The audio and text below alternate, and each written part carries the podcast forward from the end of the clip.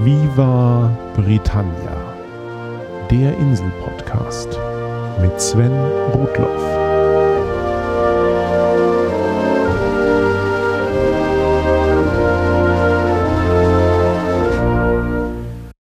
Herzlich willkommen zu Folge 46 von Viva Britannia, dem Podcast über Großbritannien und die Briten. Nachdem ich bereits in Viva Britannia Folge 34 einen konkreten Gerichtsfall von der Insel geschildert hatte, und zwar die Auseinandersetzung zwischen dem Wissenschaftsjournalisten Simon Singh und der britischen Chiropraktikervereinigung, wird es Zeit, dass ich mich einmal dem britischen Rechtssystem im Allgemeinen widme.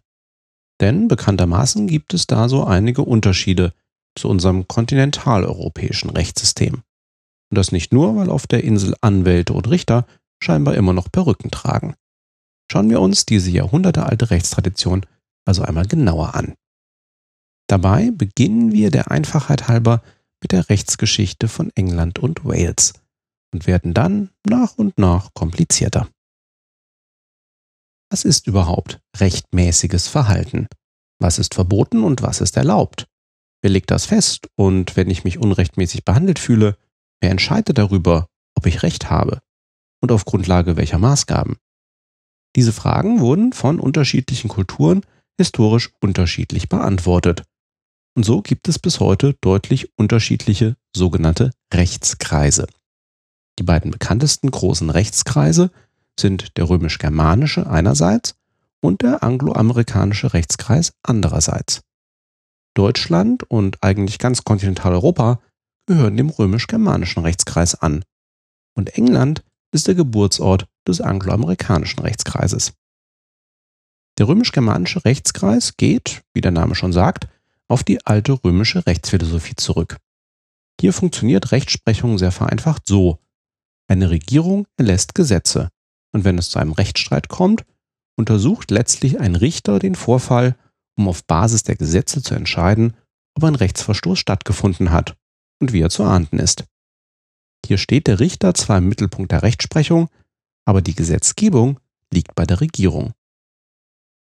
Interessanterweise hat es aber ausgerechnet in Deutschland sehr lange gedauert, bis diese Rechtstradition auch dazu führte, dass es deutschlandweit gültige Gesetze gab.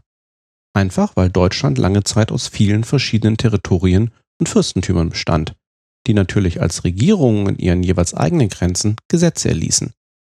Nur weil die Rechtsprechung grundsätzlich vergleichbar abläuft, heißt es ja noch lange nicht, dass die Gesetze gleich sein müssen. Erst im Jahr 1900 hielt mit dem bürgerlichen Gesetzbuch erstmals eine einheitliche Gesetzesgrundlage für das Zivilrecht in Deutschland Einzug. Apropos Zivilrecht. Im Recht unterscheidet man gewöhnlich Zivilrecht und Strafrecht. Im Zivilrecht geht es um so Dinge wie Verträge, Familienangelegenheiten, Handelsrecht, also Situationen, in denen meist zwei rechtlich gleichgestellte Parteien miteinander um etwas streiten. Jemand hat sich nicht an eine Vereinbarung gehalten und es soll zwischen den beiden Parteien zu einem Ausgleich kommen. Beide Parteien treten vor einen Richter, der über die Schuldfrage und die möglicherweise notwendige Entschädigung entscheiden soll. Im Strafrecht hingegen geht es darum, dass eine Person etwas getan hat, das nach dem allgemeinen Rechtsverständnis niemand tun sollte. Die Person hat also quasi auch gegen den ungeschriebenen Vertrag mit der Gesellschaft verstoßen. Man soll nicht stehlen oder anderen Personen Leid zufügen. Wenn man es doch tut, ist dafür nicht nur eine zivilrechtliche Entschädigung fällig, sondern man wird zusätzlich auch von der Gesellschaft für sein Vergehen bestraft. Entsprechend ist im Strafrecht auch keine Privatperson der Kläger, sondern die Gesellschaft, vertreten durch einen Staatsanwalt. Im Deutschen ist das bürgerliche Gesetzbuch die Grundlage für das Zivilrecht und das Strafgesetzbuch die Grundlage für das Strafrecht. Für beide Rechtsbereiche gibt es unterschiedliche Gerichtsordnungen mit unterschiedlichen zuständigen Gerichten und Verfahrensweisen. Diese Unterscheidung zwischen Zivilrecht und Strafrecht gibt es im angloamerikanischen Rechtskreis auch. Streitfälle zwischen Privatpersonen und die Ahnung von Straftaten werden unterschiedlich gehandhabt. Das englische Wort für Zivilrecht ist Civil Law und das für Strafrecht Criminal Law. Soweit, so einfach. Jetzt kommt aber eine erste mögliche Begriffsverwirrung. Im Englischen bezeichnet man die grundsätzliche Philosophie des römisch-germanischen Rechtskreises auch als Civil Law. Da steht er nicht für Zivilrecht, sondern beschreibt historisch, dass im römisch-germanischen Rechtskreis eben für alle Bürger grundsätzlich das gleiche Recht gilt. Demgegenüber heißt das Rechtssystem des angloamerikanischen Rechtskreises im Englischen Common Law. Im Sinne eines Rechtssystems, das gemeinsam fortwährend erarbeitet wird. Und wie es zu diesem Namen kam, darum geht es jetzt. Als im frühen Mittelalter die Angelsachsen über die Insel herrschten, gab es zwar einen König, der auch gelegentlich Bestimmungen für das gesamte Reich erließ, aber die eigentliche Musik in der Juristerei spielte auf Gemeindeebene, in den sogenannten Shires. Dort trat regelmäßig der Shire Court zusammen, was man zwar als Ortsgericht übersetzen kann, aber eher einem heutigen Gemeinderat entspricht. Die Verwaltung der Gemeinde stand hier eigentlich im Mittelpunkt und Rechtsstreitigkeiten waren nur ein Teil davon. Traditionell gehörten dem Shire Court alle freien Männer der jeweiligen Gegend an. Im Laufe der Zeit wurde die Mitgliedschaft im Rat aber ein Recht und eine Pflicht für alle Grundbesitzer. Der Vorsitzende dieses Rates war ein Mann, der in früheren Zeiten gewählt und später vom König ernannt wurde, der sogenannte Reeve. Aus der Wortverbindung Shire Reeve wurde dann irgendwann einfach Sheriff. Der Sheriff war nicht etwa der oberste Richter, sondern nur der Vorsitzende des Gemeinderats. Bei Streitfällen oblag dem Shire Court gemeinsam die Rechtsprechung, und zwar auf Basis vor allem der lokalen Gebräuche und dem gemeinsamen Rechtsverständnis. Damit konnte sich die Rechtsprechung für den gleichen Sachverhalt zwischen zwei Shires deutlich unterscheiden. Neben der weltlichen Gerichtsbarkeit gab es natürlich auch noch die geistliche. Die Kirchen erhoben den Anspruch, vermeintliche Vergehen gegen den Glauben in eigenen Verfahren unter Vorsitz eines Geistlichen zu ahnden. Auch hier konnten die Geflogenheiten von Gegend zu Gegend recht verschieden sein. Als die Normannen auf der Insel die Macht übernahmen, fanden sie dieses sehr ausdifferenzierte, aber eben auch sehr dezentrale Rechtssystem vor. Um ein für das ganze Reich gemeinsames Recht, ein Common Law, zu schaffen, gingen sie aber nicht den römisch-germanischen Weg, einfach alle Gesetze seitens der Regierung gewissermaßen von oben vorzugeben. Stattdessen machte es König Heinrich II. genau umgekehrt und entwarf im 12. Jahrhundert ein gemeinsames Recht von unten. Heinrich II. Sandte von seinem königlichen Gerichtshof in Westminster fahrende Richter in das ganze Land. Diese Richter übernahmen den Vorsitz in Gerichtsverhandlungen vor den Shire Courts und entschieden dann auf Basis der von ihnen interpretierten lokalen Gepflogenheiten. Zwischendurch kehrten die Richter immer wieder nach London zurück, um sich dort über die von ihnen verhandelten Fälle und ihre Entscheidungen auszutauschen. Die Details aller dieser lokalen Verhandlungen wurden zentral dokumentiert und im Laufe der Zeit entwickelte sich das sogenannte Präzedenzprinzip. Wenn ein Richter bei einer Verhandlung auf eine Situation stieß, die so ähnlich bereits einmal von einem anderen Richter entschieden worden war, war der Richter an die Entscheidung seines Vorgängers gebunden. Auf diese Weise wurde das ehemalige angelsächsische Rechtssystem mit unterschiedlichen lokalen Vorschriften nach und nach durch ein gemeinsames Recht für das gesamte Reich ersetzt. Dabei muss ich noch erwähnen, dass die Richter die Verhandlungen nicht alleine führten. In den Shire Courts war es immer eine Gruppe von Gemeindemitgliedern gewesen, die den vorliegenden Fall gemeinsam untersuchten. Diese Tradition wurde in der Form von Juries fortgesetzt. Laien werden zu Geschworenen vereidigt. Sie beurteilen die ihnen vorgelegten Fakten und stellen die grundsätzliche Schuld oder Unschuld fest. Anschließend bestimmt der Richter das Strafmaß. Ob es eine Jury gibt, wie groß sie ist und welche Aufgaben sie genau hat, unterscheidet sich bis heute je nach Zivil- und Strafrecht und nach der Höhe des Gerichts. Im Kern gilt aber heute noch, dass Peers, also Ebenbürtige, übereinander urteilen. Es gab jedoch auch jemanden, dem der Vorstoß Heinrich II. nach einem vereinheitlichten Recht gar nicht passte. Die Kirche. Deren lokaler Einfluss nahm nämlich im gleichen Maße ab, die weltlichen Gerichte an Bedeutung gewannen. Insbesondere in der Frage, ob die weltlichen Gerichte denn auch über Geistliche richten dürfen, lieferte sich Heinrich II. einen erbitterten Streit mit Thomas Becket. Der war einmal Heinrichs treuer Lord Kanzler gewesen sah sich aber später als neu geweihter Erzbischof von Canterbury und Oberhaupt der englischen Kirche in einer Situation, seinem ehemaligen Freund entgegentreten zu müssen. Bei diesem Streit spielte auch einer von Heinrichs Söhnen, genannt Heinrich der Jüngere, eine bedeutende Rolle.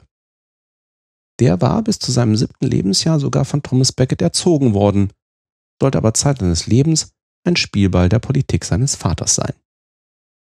Im Jahr 1170 erreichte der Streit zwischen Heinrich II. und Thomas Becket seinen Höhepunkt. Im Juni ließ Heinrich als Demonstration seiner Macht seinen Sohn offiziell zum Nebenkönig krönen. So etwas war bei den französischen Königen im Mittelalter recht üblich. Mit einer Krönung des Thronfolgers noch zu ihren Lebzeiten vermieden die Könige etwaige Nachfolgestreitigkeiten. In der Geschichte Englands geschah dies mit Heinrich II. und seinem Nebenkönig Heinrich dem Jüngeren das letzte Mal. Die Krönung selbst war aber nicht die eigentliche Machtdemonstration, sondern dass sie in der Kathedrale von York stattfand, durchgeführt von drei englischen Bischöfen. Traditionell hat nämlich der Erzbischof von Canterbury das Krönungsprivileg. Als Reaktion auf die Krönung exkommunizierte Thomas Becket im November die drei abtrünnigen Bischöfe. Das wiederum machte Heinrich II. sehr wütend. Über seine genauen Worte gibt es widersprüchliche Aussagen, aber in jedem Fall interpretierten vier Adlige, die bei Heinrichs Wutausbruch anwesend waren, diesen als Aufruf, Becket zu beseitigen. Sie trafen Ende Dezember in Canterbury ein, versuchten zunächst Becket aus der Kathedrale zu führen. Als sich dieser weigerte, kehrten sie mit Schwertern bewaffnet zurück, erschlugen Becket mitten im Gotteshaus und verwundeten andere anwesende Geistliche. Der Zwischenfall sorgte für einen öffentlichen Aufschrei, in dessen Verlauf Heinrich II. sein Ansinnen, mit seinen Gerichten auch über Geistliche urteilen zu können, aufgeben musste. Thomas Becket wurde weniger als zwei Jahre nach seinem Tod bereits von Papst Alexander III. heilig gesprochen. Von dem gleichen Papst baten die vier Mörder von Becket um Vergebung. Sie wurden von der Kirche dazu verurteilt, 14 Jahre lang als Kreuzritter im Heiligen Land zu dienen. Keiner der vier überlebte diese Aufgabe. Ach ja, was wurde eigentlich aus Heinrich dem Jüngeren? Der war mit der undankbaren Rolle des Nebenkönigs gar nicht zufrieden, überwarf sich mit seinem Vater und starb mit nur 28 Jahren während eines Feldzuges in Frankreich. Seinem Willen entsprechend wurde er in der Normandie begraben. Da er vor seinem Vater starb, taucht Heinrich der Jüngere auch nicht in der offiziellen Zählung der englischen Könige auf. Stattdessen sollte wenige Jahre später Heinrichs jüngerer Bruder Richard Löwenherz den Thron besteigen, später gefolgt vom nächstjüngeren Bruder Johann Ohneland, und von dem wird noch zu reden sein. Dafür aber zurück zum englischen Rechtssystem. Das von Heinrich II. eingeführte Common Law, bei dem die Summe der einzelrichterlichen Entscheidungen die wesentliche Rechtsquelle ist, beherrschte für Jahrhunderte das Rechtssystem der Insel. Was ursprünglich in England entstand, gilt seit 1535 auch in Wales. Wie ich bereits in Folge 30 geschildert habe, verband Heinrich VIII. damals England und Wales zu einem gemeinsamen Rechtsgebiet. Über England und Wales hinaus bildet das Prinzip des Common Law auch die Grundlage des Rechtssystems der Vereinigten Staaten sowie vieler ehemaliger Commonwealth-Staaten. Das ist es, was wir meinen, wenn wir vom angloamerikanischen Rechtskreis sprechen. Man muss sich klar machen, dass bei einem reinen Common Law zwei der drei Staatsgewalten zusammenfallen. Die Gesetzgebung, also die Legislative, und die Rechtsprechung, die Judikative. Der Richter schafft durch seine Rechtsprechung neues Recht. Das steht zum Beispiel fast wörtlich auch in Artikel 3 der amerikanischen Verfassung. Ein reines Common Law gibt es meines Wissens in der Praxis aber gar nicht mehr. Daran ist eine weitere juristische Errungenschaft der Insel schuld. Die gesetzgebende Kraft eines Parlaments. Wie ich bereits in Folge 13 erwähnte, war das Herrschergeschlecht der normannischen Plantagenets, dem auch Heinrich II. angehörte, nicht gerade mit innenpolitischer Stärke gesegnet. Unter der Herrschaft der Plantagenets wandelte sich die englische Regierung und die Rolle des Königs. 1215 kam es zu einem ersten Aufstand des englischen Adels, in dessen Verlauf Johann Ohneland der Magna Carta zustimmen musste, einer gesetzesartigen Vereinbarung, die dem Adel grundlegende politische Freiheiten einräumte. Die Magna Carta gilt als eines der wegweisendsten juristischen Schriftstücke. Ein weiterer Aufstand während der Herrschaft von Heinrich III. führte 1265 dann zur Konstituierung des ersten englischen Parlaments, einer Versammlung von Rittern und gewählten Vertretern aller anerkannten Gemeinden. Eine regelmäßige Einrichtung wurde das Parlament erst einige Jahrzehnte später. Das englische Parlament verabschiedet bis heute sogenannte Erlasse, im Englischen Acts of Parliament. Diese bilden neben dem Common Law oder Case Law der Richter eine weitere Rechtsquelle, auch Statute Law genannt. Vom Parlament erlassene Gesetze wiegen in der Regel schwerer als Präzedenzfälle. Und so gibt es bis heute auf der Insel ein Nebeneinander des klassischen richtergemachten Rechts und von Regierungserlassen. Und in den anderen genannten Staaten des angloamerikanischen Rechtskreises ist das ähnlich. Darüber hinaus ist die Insel natürlich auch an europäisches und anderes internationales Recht gebunden. Außerdem wird im Laufe der Zeit die Präzedenzkraft einer Entscheidung im Common Law immer weiter eingeschränkt. So sind heute nur noch die Entscheidungen von Berufungsgerichten für ähnliche Fälle von niedrigstehenderen Gerichten bindend. Entsprechend sind nur noch die Entscheidungen des obersten englischen Gerichtshofes wirklich grundsätzlich bindend. Insgesamt bewahrheitet sich für die Insel dennoch das alte Vorurteil. Es gibt keine einzelne in sich geschlossene, schriftlich niedergelegte Verfassung. Es gibt Dokumente wie die Magna Carta und die Acts of Parliament sowie eine Jahrhunderte umfassende Dokumentation von Einzelentscheidungen. Aber sind wir mal ehrlich, wirklich anders sieht das zumindest für einen Laien auch in Deutschland nicht aus. Mit einem Grundgesetz, einem BGB, einem StGB, vielen anderen Gesetzen, ihren Kommentierungen und den vielen relevanten Aktenzeichen von Einzelverfahren, oder? Bisher habe ich immer vom Rechtssystem in England und Wales gesprochen. Schauen wir uns kurz an, was in Nordirland und Schottland jeweils anders ist. Nordirland gehört auch zum angloamerikanischen Rechtskreis. Hier herrscht im Kern Common Law mit übergeordneten Richtlinien aus dem Statute Law. Aber beides ist im Falle Nordirlands nicht ganz trivial. Kurz gesagt gilt in Nordirland eine Mischung von Bestimmungen des irischen Parlaments, des britischen Parlaments, der nordirischen Lokalregierung und diverser Gesetzgebungsgremien, die es in der bewegten Geschichte der Region früher einmal gab. Kurzum, es ist kompliziert. In Schottland ist der Fall wieder anders. Das Scots Law ist keinem Rechtskreis so richtig zuzuordnen. Es ist ein echter Zwitter. Das dortige Rechtssystem entwickelte sich auf Basis der Gebräuche der zahlreichen Stämme und Völker, die Schottland über die Jahrhunderte prägten. Das waren zwar auch die Engländer, aber eben nicht nur die Engländer. So finden sich im schottischen Recht zum Beispiel auch Aspekte des römisch-germanischen Rechtskreises. Besonders im schottischen Strafrecht erinnert vieles an das englische Common Law und ist nicht in Form von Gesetz niedergelegt, sondern folgt dem Präzedenzprinzip. Bedeutende Straftaten wie Mord waren schon immer bekannt, sodass sich niemand bemüßigt sah, dagegen noch extra ein Gesetz zu erlassen. Andere wesentliche Teile des schottischen Rechts sind hingegen von der Regierung erlassene Gesetze oder man beruft sich auf die Werke bedeutender schottischer Rechtstheoretiker. Solche als Rechtsquellen anerkannten Schriften stammen vor allem aus dem 18. Jahrhundert und haben in etwa den Status einer Entscheidung eines Berufungsgerichts. Apropos Gerichte.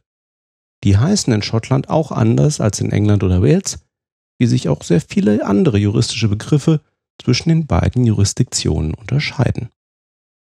In England und Wales landen Zivilfälle zunächst vor einem County Court, in dem meist ein Richter allein entscheidet. Kleinere Straffälle landen beim Magistrates Court, vor einer Gruppe von Laien oder auch einem ausgebildeten Richter. Eine Jury gibt es in beiden Fällen nicht. Schlimmere Straffälle landen bei einem Crown Court. Davon gibt es gut 90 über England und Wales verteilt. Der bekannteste Crown Court ist sicherlich Old Bailey, der zentrale Strafgerichtshof in London. Heinrich II. hatte 1188 in einem alten römischen Stadttor, dem Newgate, ein Gefängnis errichten lassen. Das Newgate Prison wird über Jahrhunderte zum bekanntesten Gefängnis der Insel. Der ach so bekannte Tower of London ja mehr ein zeremonielles Gefängnis für in Ungnade gefallene Adlige. Die wahren Kriminellen saßen in Newgate ein, wenn auch häufig nur bis zu ihrer Hinrichtung oder Verschiffung nach Australien. Das Newgate Prison war über 700 Jahre lang in Benutzung, immer wieder erweitert, im großen Feuer von London zerstört und wieder aufgebaut, abgerissen und neu errichtet. Neben den berüchtigten Kriminellen der Insel finden sich unter seinen ehemaligen Insassen auch so illustre Gestalten wie Casanova, der hier wegen angeblicher Bigamie eine Weile verbrachte. Der Einfachheit halber wurden direkt neben dem Newgate Prison Räumlichkeiten für ein Strafgericht geschaffen. Und da dieses an der Straße Old Bailey lag, hatte es schnell seinen Namen weg. 1902 wurde Newgate Prison dann endgültig abgerissen und an seiner Stelle errichtete man ein einzelnes großes Gerichtsgebäude für Old Bailey, gekrönt von einer Kuppel mit einer goldenen Statue der Justitia. Aber wir waren ja bei den Gerichten. Neben den Crown Courts gibt es an höheren Gerichten in England und Wales noch den High Court of Justice mit drei Kammern, den Court of Appeal als eigenes Berufungsgericht und dann natürlich noch den Supreme Court of the United Kingdom. In Schottland ist wie beschrieben alles ein wenig anders. Da gibt es heute noch sogenannte regionale Sheriff Courts, in denen vor allem Zivilfälle und mittlere Straffälle verhandelt werden. Ganz einfache Straffälle können auch bei lokalen Justice of Peace Courts landen. Und die besonders schweren Straffälle werden beim High Court of Justiciary gehört. Als weitere Berufungsinstanzen gibt es dann noch so illustre Gremien wie den Sheriff Principal sowie das Outer House und das Inner House of the Court of Session. Alles klar? Zum Schluss möchte ich aber noch auf die Anwälte kommen, weil man über deren Begrifflichkeiten doch öfter stolpert. In Deutschland ist es normal, dass man zu einem Anwalt geht, sich von ihm beraten und vor Gericht vertreten lässt. Deutsche Anwälte können im Prinzip vor jeder Art von Gericht sprechen, mit Ausnahme des Bundesgerichtshofes, für den es einer speziellen Zulassung bedarf.